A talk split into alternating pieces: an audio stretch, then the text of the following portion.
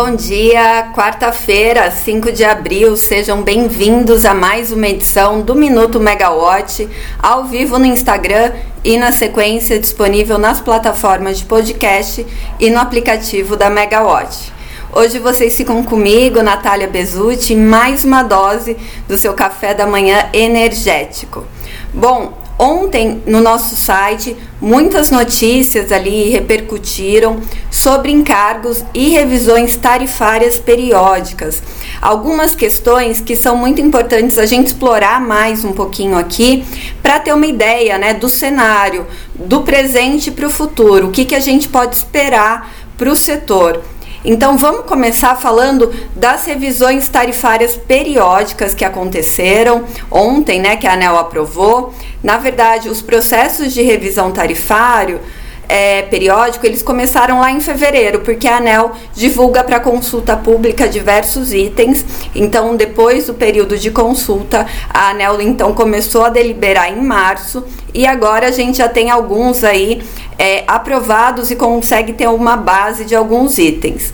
Bom, para esse quadrimestre, né, até abril, estão previstos é, 11 reajustes, sejam anuais das tarifas ou periódicos. O que, que a gente já teve até hoje aprovado, né? Dessas 11, seis empresas passaram pela revisão, sendo elas Enel Rio, Light, CPFL Santa Cruz e Paulista, além das distribuidoras da Energisa, Mato Grosso e Mato Grosso do Sul.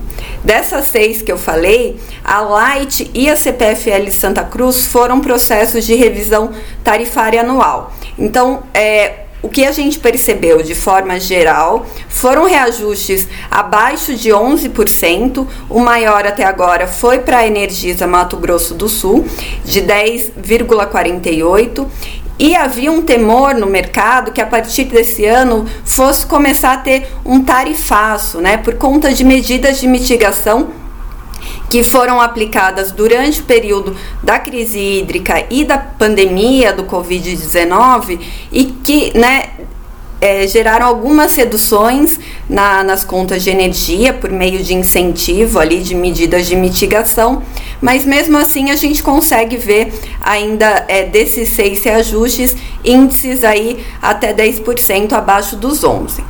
Como eu falei dessas 11 revisões, né, que são esperadas, quatro já aconteceram é, de revisões tarifárias periódicas: Enel Rio, CPFL Paulista e as Energisas Mato Grosso e Mato Grosso do Sul, só para a gente relembrar. E o, o que a gente percebeu também, o principal item que está sendo discutido pelos diretores, levado a discussões mais longas, aí, mais extensas, é em relação às perdas técnicas. A gente sempre fala aqui sobre as perdas não técnicas, né, que são os gatos ali no sistema de energia, o furto, mas as perdas técnicas têm levado a, a discussões na, na diretoria por quê? Por conta da expansão da micro e mini geração distribuída. É, a gente, é, como a gente fala, né, as perdas técnicas, elas são aquelas que são calculadas nas revisões justamente tarifárias periódicas a cada quatro anos, algumas distribuidoras a cada cinco, né, dependendo do contrato, e elas definem os níveis de eficiência do custo operacional e da remuneração da distribuidora. Então, para a ANEL calcular essas perdas técnicas, ela utiliza modelos para ver né, redes, equipamentos e também a energia que está sendo injetada é, na rede para as unidades consumidoras. O problema entre micro e mini geração distribuída e os modelos da ANEL nesse processo é que o modelo existente ele não enxerga a, a diferença da energia injetada e faturada, me, medida e faturada da MMGD. Então, a, as distribuidoras que passaram pela revisão tarifária periódica pediram para a ANEL uma majoração do índice para compensar essa perda aí de mercado, né? Um mercado menor para a distribuidora que não está sendo enxergado no modelo da revisão para ter uma compensação. Então, os diretores acataram esse pleito, inclusive o diretor Elvio Guerra falou né, sobre a surpresa da ANEL, que a ANEL foi pega de surpresa, porque hoje são pouco mais de 19 gigawatts em sistemas de micro e mini geração distribuída, mas que tem 35 gigawatts esperando conexão nas distribuidoras. Então imagina, né, quando esses 35 gigawatts entrarem, mais os 19, é um mercado três vezes maior do que se tem hoje. Então a ANEL majorou esse esse índice para compensar aquilo que não está sendo enxergado ali na questão de perdas técnicas. Outro ponto que também vale a gente destacar aqui sobre os reajustes é que enquanto a conta escassez hídrica, né, a reversão daquele valor, está tendo é, um impacto de elevação nos componentes financeiros das distribuidoras que compõem a nossa tarifa. Por outro lado, aquele valor de 500 milhões repassados pela Eletrobras é, no processo de privatização, né, que ficou definido que seriam repassados à modicidade tarifária, ele está tá contrabalanceando aí essa alta quase que na mesma proporção quando a gente olha para os encargos. Então, a gente tem sentido aí essa média e um, uma tarifa não tão alta quanto era esperado. Bom, além disso, né, vale também a gente destacar que ainda está sendo revertido para as nossas tarifas o crédito de PIS, PASEP, COFINS, que tem tido aí um impacto negativo nos componentes financeiros ainda da ordem de menos 5%. Então, isso tem ajudado as tarifas a ficarem em níveis mais baixos. E como a gente falou aí do, dos encargos, né? É, a gente não tem sentido tanta elevação de encargo de serviços de sistema, que são aqueles utilizados para custear o, a segurança energética, seja por sistema ou seja pela necessidade de espaço termoelétrico, né? Com uma base.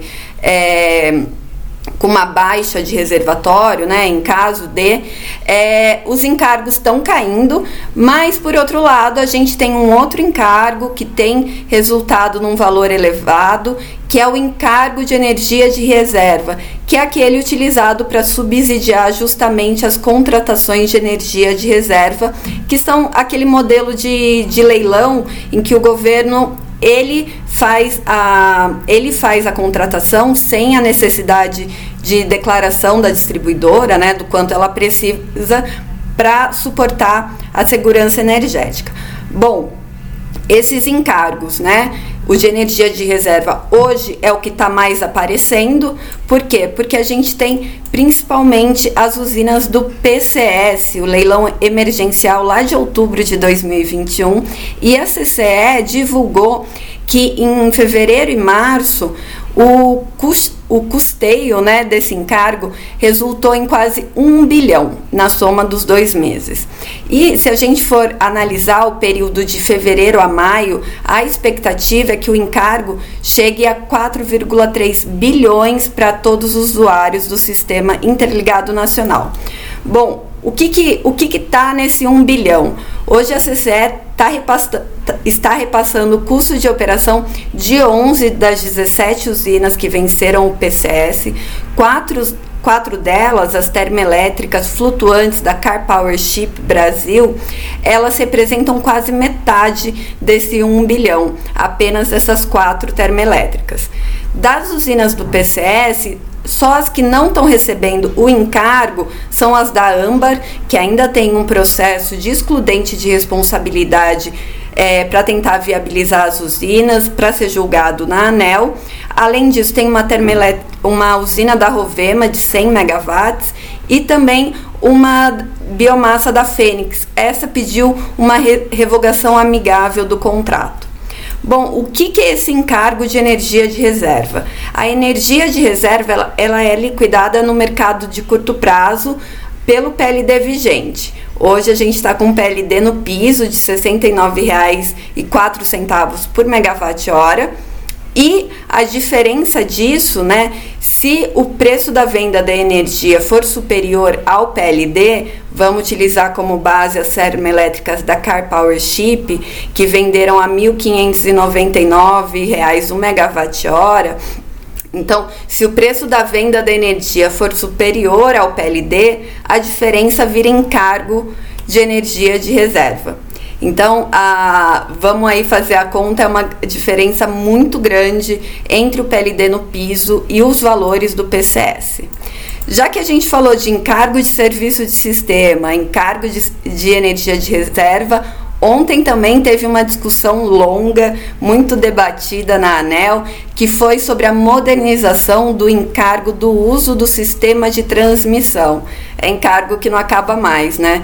O tema já tinha gerado um burburinho grande no setor, entre as associações e empresas, é, por conta da nota técnica que tinha sido divulgada. Muitas empresas discordando do que estava sendo proposto. Não por acaso, durante a a divulgação. Obrigada, Danda. Obrigada. É, não por acaso, ontem, durante o, o processo, foram nove sustentações orais durante a reunião. E acabou terminando com pedido, pedido de vista da diretora Agnes Costa, né? Então, um burburinho que começou na nota técnica, foi para sustentações orais e continuou durante o pedido de vista.